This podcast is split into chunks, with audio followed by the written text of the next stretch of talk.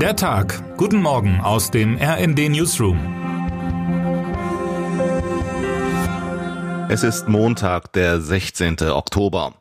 Groß ist der Gazastreifen nicht mit seinen gerade einmal 40 Kilometern Länge und so müssen die Zivilisten und Zivilistinnen bei ihrer Flucht aus dem Norden auch nur wenige Kilometer zurücklegen, um in den Süden des Gazastreifens zu gelangen.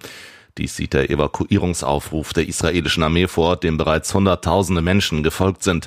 Dort im Süden sollen die Menschen vor der bevorstehenden Bodenoffensive Israels gegen die Terrormiliz Hamas geschützt sein.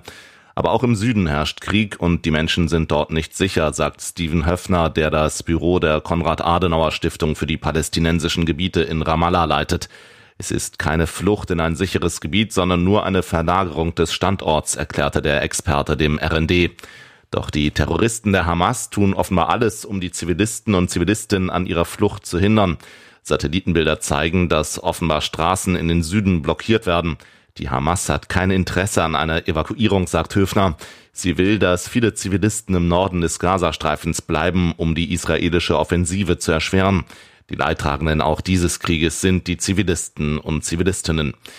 Die chinesische Regierung hat unterdessen bekannt gegeben, einen Sondergesandten zur Vermittlung zwischen Israel und den palästinensischen Gebieten zu schicken doch neutral ist die chinesische Regierung keineswegs, wie RND-Korrespondent Fabian Kretschmer aus Peking berichtet.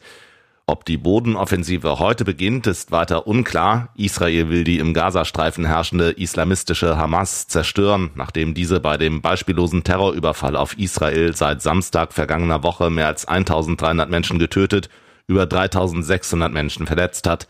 Die israelische Zeitung Haaretz warnte, je länger Israel warte, desto eher werde die Solidarität des Westens mit dem angegriffenen Land schwinden. Womöglich wartet Israel noch, um möglichst vielen Menschen die Flucht zu ermöglichen. Die Krankenhäuser im Gazastreifen schlagen Alarm, fürchten eine Katastrophe mit etlichen Toten, weil ihnen am heutigen Montag der Treibstoff für die Dieselgeneratoren ausgeht. Dutzende Patienten und Patientinnen, die auf Beatmung angewiesen sind oder an die Dialyse angeschlossen sind, würden ohne die Stromversorgung sterben. Die Evakuierung der Krankenhäuser ist praktisch unmöglich, sagt Experte Höfner. Im Süden des Gazastreifens gäbe es auch nicht genügend Kapazitäten, um die vielen Personen zu versorgen. Ob es heute noch kurzfristig eine Lösung gibt, weiß niemand. In Albanien treffen sich heute die Staats- und Regierungschefs der sechs Staaten des westlichen Balkan mit Bundeskanzler Olaf Scholz und EU-Kommissionspräsidentin Ursula von der Leyen, um über deren Aufnahme in die Europäische Union zu sprechen. Es geht um Albanien, Montenegro, Serbien, Nordmazedonien, Kosovo und Bosnien-Herzegowina. Bei dem Treffen dürften auch die aktuellen Spannungen zwischen Serbien und Kosovo zur Sprache kommen. Die Balkanstaaten sollen an den Westen gebunden werden, um die russische und die chinesische Einflusssphäre nicht zu vergrößern. Von EU-Seite sind neben Deutschland auch Frankreich, Italien, Griechenland, Kroatien, Österreich, Polen und Slowenien beteiligt. Seit dem letzten Treffen vor einem Jahr gibt es allerdings kaum sichtbare Fortschritte, berichtet RND-Chefkorrespondentin Daniela Fates aus unserem Hauptstadtbüro. Wann haben Sie zum letzten Mal ein gutes Buch gelesen? Also ein richtig gutes Buch. Heute Abend dürften Sie eine neue Leseempfehlung bekommen, wenn um 18 Uhr der Deutsche Buchpreis für den besten deutschsprachigen Roman verliehen wird. Die Preisverleihung ist zugleich Auftakt für die diesjährige Frankfurter Buchmesse. Zum 75. Mal nach Ende des Zweiten Weltkriegs trifft sich die Buchbranche in diesem Jahr in Frankfurt. Die Liste der Autorinnen und Autoren, die nach Frankfurt kommen, ist lang.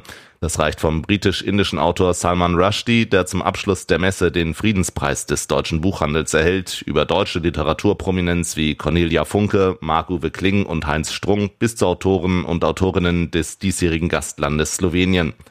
Erstmals richtet die Buchmesse in diesem Jahr eine Meet the Author Area ein. Hier kann man nach Anmeldung ein gemeinsames Selfie mit einem Autor machen oder sich von einer Autorin ein Buch signieren lassen, berichtet RD-Autorin Martina Sullner. Sie gibt Ihnen einen kleinen Vorgeschmack, was Sie in Frankfurt in diesem Jahr erwartet. Wer heute wichtig wird. Verteidigungsminister Boris Pistorius, SPD, besucht heute den Flieger Horst Holzdorf. Gemeinsam mit den Ministerpräsidenten von Brandenburg, Dietmar Woidke, SPD und Sachsen-Anhalt, Rainer Haseloff, CDU, informiert sich Pistorius über den Standort sowie die laufenden Großprojekte. Holzdorf soll Standort für die neuen schweren Transporthubschrauber und das Raketenabwehrsystem Arrow 3 werden. Und damit wünschen wir Ihnen einen guten Start in den Tag. Text Sven Christian Schulz, am Mikrofon Tim Britztrup. Mit rnd.de, der Webseite des Redaktionsnetzwerks Deutschland, halten wir Sie durchgehend auf dem neuesten Stand. Alle Artikel aus diesem Newsletter finden Sie immer auf rnd.de slash der Tag.